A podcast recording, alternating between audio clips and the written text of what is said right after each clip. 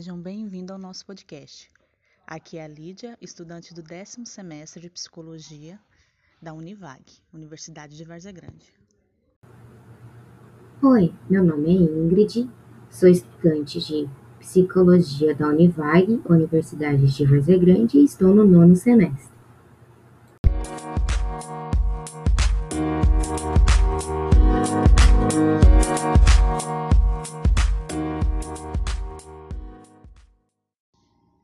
Olá, seja bem-vindo ao nosso terceiro podcast das estudantes de psicologia da Universidade de Várzea Grande Univac. Hoje nós iremos conversar com um assunto bem interessante. O nosso tema de hoje é pandemia igual sem escola. E agora? Só que antes da gente iniciar a nossa discussão, falaremos um pouco sobre a definição de pandemia. O que é uma pandemia ou epidemia? E por que o isolamento e o distanciamento social é importante. Então, de acordo com a Organização Mundial de Saúde, a OMS, pandemia é uma disseminação mundial de uma doença nova. E esse termo passa a ser usado quando uma epidemia, um surto que afetava apenas algumas regiões, ela se espalha em diferentes continentes. Né? E essa transmissão é sustentável de pessoas para pessoas. Nessa pandemia, o isolamento ele foi muito importante, principalmente no caso do cenário do coronavírus, porque de acordo com o Ministério da Saúde, o isolamento social prevê que a pessoa do grupo de risco, de risco contaminados ou com a suspeita da contaminação do vírus permaneçam em casa. Mas para que essa permanência em casa? Essa permanência em casa, esse isolamento, tem o objetivo de inibir a propagação da doença e a transmissão de local por pessoas infectadas. Então, cada pessoa que fica em casa, ela deixa de contribuir para a circulação do vírus. Então, assim diminui a possibilidade de transmissão do mesmo, né? Mas também o isolamento, esse distanciamento social, ele trouxe vários questionamentos. Né? Primeiro, um dos questionamentos: o que eu vou fazer com os meus filhos em casa? Como eu irei auxiliar meu filho na escola para fazer as atividades da escola? Como meu filho vai ficar? Eu tenho que trabalhar, eu não tenho com quem deixá-lo. Eu não sei fazer as atividades que enviaram para o meu filho e agora eu não tenho computador, eu não tenho nenhuma ferramenta para que ele possa participar da aula. O que, que eu vou fazer? Quando as aulas irão retornar? É seguro se as aulas retornassem meu filho volte para a escola? Então, esses e, outros, e outras perguntas né, surgiram, não só entre os pais e responsáveis, mas entre outros profissionais, entre outras pessoas que têm crianças e adolescentes em idade escolar. Uma pesquisa recente feita pela BBC, os pediatras afirmam que essa falta de aula ocasionaria algumas consequências para a saúde mental e o desenvolvimento dos alunos, porque ela agrava essa dificuldade e essa desigualdade de oportunidade entre alunos. Mas por que isso acontece? Por que acontece essa desigualdade de oportunidade entre esses alunos?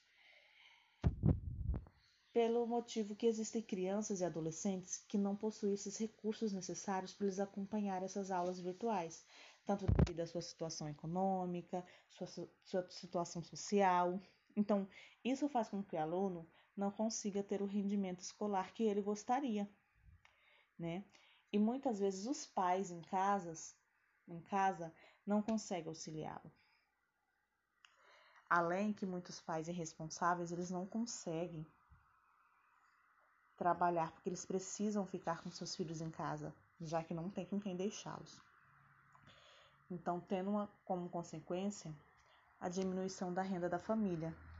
E muitas vezes esses pais, esses responsáveis, eles acabam trabalhando de forma mais informal para tentar ter uma renda e também tentar auxiliar os seus filhos. Muitos pais gostariam que as aulas retornassem o mais rápido possível. né? Porque não sabe mais o que fazer, está sem trabalhar.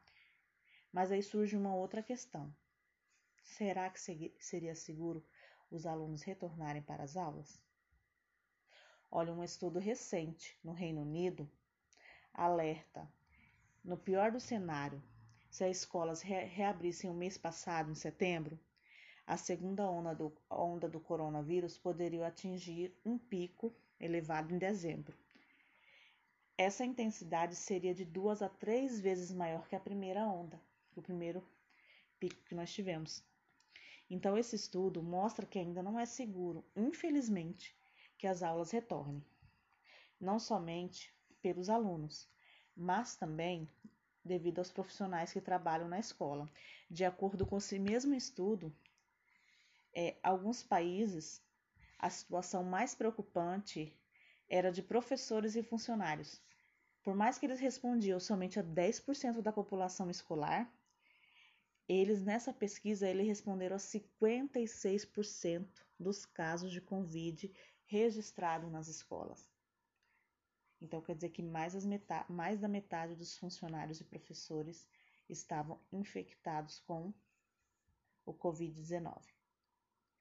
Uma outra pesquisa realizada aqui no nosso país, especificamente na cidade de Manaus, localizada no estado de, do Amazonas, no início de agosto, eles, o governo tentou retornar às aulas do estado, já que é um estado de menor risco, né? Só que já resultou uma alta contaminação. No início de agosto, aproximadamente 106 294 mil alunos do ensino médio da rede estadual retornaram às aulas. É para fazer o teste como funcionaria. Porém, em menos de duas semanas desse retorno, quase um terço dos professores, aproximadamente 342, testaram positivo para o coronavírus. Isso em duas semanas. Só que eu estou falando aqui de professores que fizeram os testes e os alunos que não foram realizados os exames. É de se preocupar. Muitos questionam, mas com a abertura, a abertura da escola, os pais poderiam retornar aos seus trabalhos e né, poderia aumentar a sua renda né? melhoraria um pouco a economia. Só que se isso acontecesse, porém isso aumentaria o que? A circulação de pessoas. Então isso promoveria o que? A circulação do vírus. Mas então isso quer dizer que não tem como a gente reabrir a escola de forma segura? Olha, ainda há um debate muito grande sobre isso. Né? Mas no caso que isso aconteça, caso isso aconteça, a gente é esperado uma hora ou outra as escolas reabrirem, existem várias guias e cartilhas que possuem várias recomendações, né, como evitar essa disseminação do vírus. E uma das principais recomendações é manter esse distanciamento, distanciamento social e constantemente a higienização das mãos e também o uso de máscaras. Mas será que essa medida essas medidas, né? Funcionaria com todos? E com as crianças? Será que elas seriam eficazes? Podemos até pensar em refletir, né? Será que nós aqui do estado do Mato Grosso estamos preparados para o retorno dessas aulas de forma segura? Para que nossos alunos, nossos professores e os funcionários não sejam infectados? Eles retornem de forma segura para os seus trabalhos?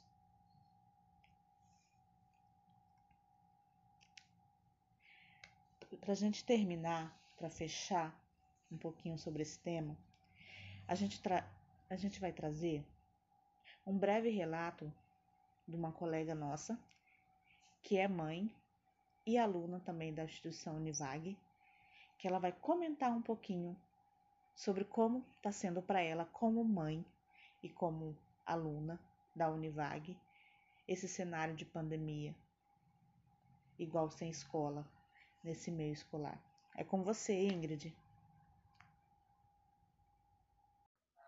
E se vocês gostaram do assunto do nosso podcast de hoje, e quiserem saber mais um pouquinho sobre o assunto, nós sugerimos Galas Daniel, Coronavírus na Escola, o que diz a ciência sobre o risco da volta às aulas? Esse texto está disponível no site www.bbc.com. Também recomendamos que vocês acessem o site do Ministério da Saúde e também da Fiocruz, www.bio.fiocruz.br. Lá vocês encontrarão várias e outras informações sobre o tema de hoje. E obrigada e até o próximo podcast. Como mãe, sinto muita dificuldade de auxiliar e até ajudar a realização das tarefas. Tenho a sensação de ser inútil, pois tenho muitas dificuldades de manter uma rotina que ele teria na escola, já que sou aluna também. Sinto a dificuldade de balancear as atividades de casa com minhas tarefas de escola, mais as atividades escolares de meu filho. Aprender a equilibrar vai demorar. Teremos que aprender a viver nessa nova realidade.